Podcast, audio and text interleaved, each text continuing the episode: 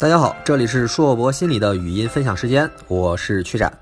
那么今天将由我给大家带来我的个人专栏《电影中的精神分析：勇士之吻》的第七期《梦的前行：英雄的成长之路》下篇。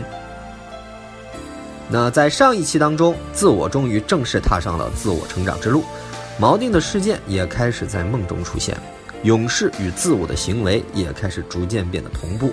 自我离英雄的位置也越来越近，但是成为英雄不光需要战胜怪物的经验，自身素质的培养也是非常重要的。很快，就在两人结束谈话后没多久，影片的剪辑就把剧情带入昏暗的树林中。这种剪辑啊，话说回来，不就是梦境跳跃性的最佳体现吗？在昏暗的树林中，自我又遇到了一个难关。在树林中寻求帮助且身着暴露的女孩子，当然了，面对这样子的女孩子的求助呢，主角他在犹豫了一下，就跟着她跑了。傻子也知道这样的环境里，还有这样打扮的，十有八九都是妖怪的陷阱。那么为什么主角会义无反顾地冲进去呢？观众们可能会认为这简直是一种没脑子的举动，但是别忘了。如果这是在梦境当中，那么一切就显得非常合情合理。梦是无意识的体现，而不是意识的体现。无意识的思维并不受意识思维的干预，它自主运作，并时刻影响着人类的行为。在意识受限，并对无意识的审查作用已经降低的前提下，无意识的运作很明显变得更加大胆。既然剧本是无意识安排的，意识的逻辑在这里又受限制。自我思维除了跟着无意识引导的方向之外，也没有别的选择。那么，当自我被带到这个陷阱当中，他遇到的是什么呢？三姐妹。在这部电影里，这是一个最为多元化的意象。三姐妹在这里既有善的神圣一面，也有恶的邪气一面。首先，我们来看行为。自我被楚楚可怜的女子带到陷阱中，这样的故事不仅希腊神话的海妖赛人用这样的方法引诱船员到自己身边，并且把他们吃下。当然了，我们也必须得知道，在日本的人鱼还有中国的鲛人当中，它也存在这样子的现象。那它可以认为这些神话，这些神话说的是一本事情。那么除了海妖赛人之外呢？中国的精怪类故事基本上都是这个套路，也就是漂亮的女妖，还有柔弱的书生，啊，引漂亮的女妖引诱柔弱的书生到自己的巢穴中，把现出原形，把它吃掉。我们可以看到，在《聊斋》和《西游记》里面，几乎所有的妖怪都是这个套路。那么这一类恶的邪气面象征了诱惑，也可以认为是自我在成长中必须面对异性性欲的诱惑。那既然英雄成长之路最后要获得的是男性性别认同，那么跨越青春期就是一个必不可少的步骤。所以安排异性性欲的诱惑以及诱惑的背后的危险，就成为了一个必须的手段。而善的神圣一面，则从三姐妹的组成中可以看出来。三位一体，它不是一个基督教独有的概念，或者说。神圣的三位一体是根植于几乎所有文化当中的，比如说中国的天地人三才概念。那么直接和三姐妹这个形象最贴近的神话也数不胜数，比如说希腊有这个蛇发女妖戈尔宫三姐妹，还有司掌命运的女那个命运三女神。那么印度教中呢有三大创始人，北欧有世界树的这个掌管三女神等等。这些神灵的特点之一就是他们会化身凡间形象和凡人互动，要么帮助，要么危害，或者两者同时进行。因此，三姐妹的陷阱也可以看作是神灵设下的考验，就像《西游记》一样，如果通过考验，成佛圆满；如果通不过考验，那就死在八十一难当中。如果自我在这里没有通过，那么可以认为就是自我。死在了这个英雄成长之路上，那么梦境就会解除，然后自我醒来，相当于啊自己做了一个噩梦，最后被吃掉了。那所以我们可以从中看到，绝大多数的人做的噩梦，可以认为是梦境给我们安排了某一种成长的剧本，但是我们在这里面闯关失败，被踢出出局了。当然，那为什么要使用“我吃了你”这种考验呢？啊，就是说妖怪为什么他们最后都要使用的是吃人这个套路，而不是用别的呢？因为绝大多数的神话中，这种陷阱的目的就是妖怪为了吃饭而捕猎的行为。换句话说，这样的考验它包含着一种换位思考，或者用教育学家皮亚杰的话来说，就是脱自我中心化的过程。那么，自我能够脱离平常吃其他动物的这个角度，而站在被吃者的角角度呢，感受并思考，才能站在别人的角度去考虑问题。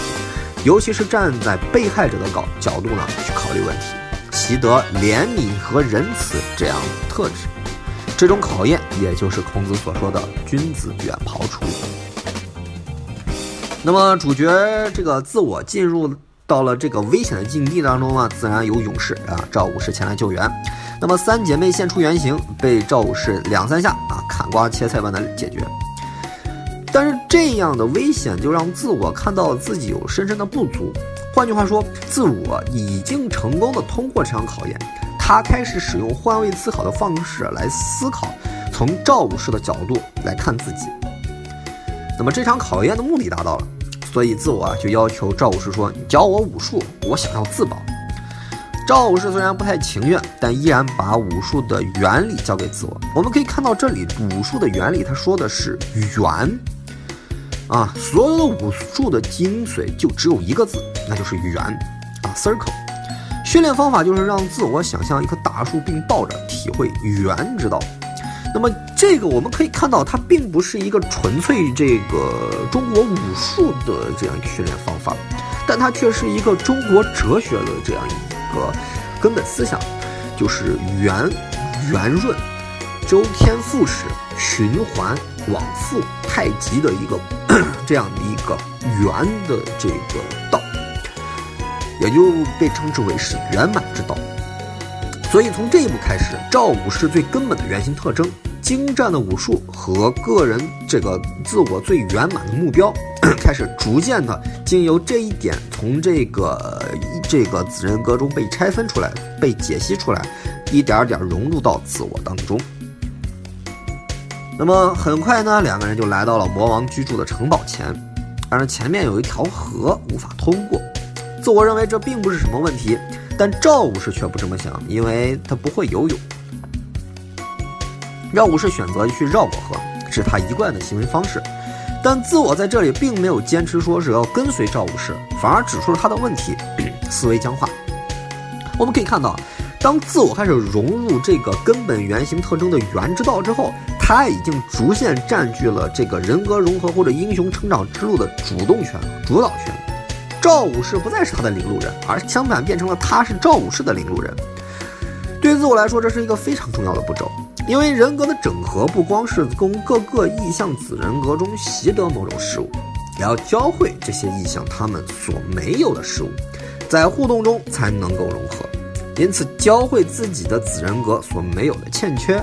是人格持续融合的一个良好表现。那么，来到堡垒前，面对魔王大批的军队，如何才能突破并拯救公主呢？在这里，赵武士执行了勇士最后一件重要的任务，就是教会自我真正英雄的勇气是怎样的。真正的勇气就是牺牲。赵武士的策略是自投罗罗网。这样可以直接面对魔王，而不是他的大军，在牢房里直接营救公主。在任何挑战魔王的故事当中，我们都会发现，英雄往往不是通过正面突破魔王一层层军队的防守，而是采取闯关的方式，找到魔王的弱点，利用并且达到胜利。这种策略往往需要英雄付出相应的代价，也即做出付出牺牲。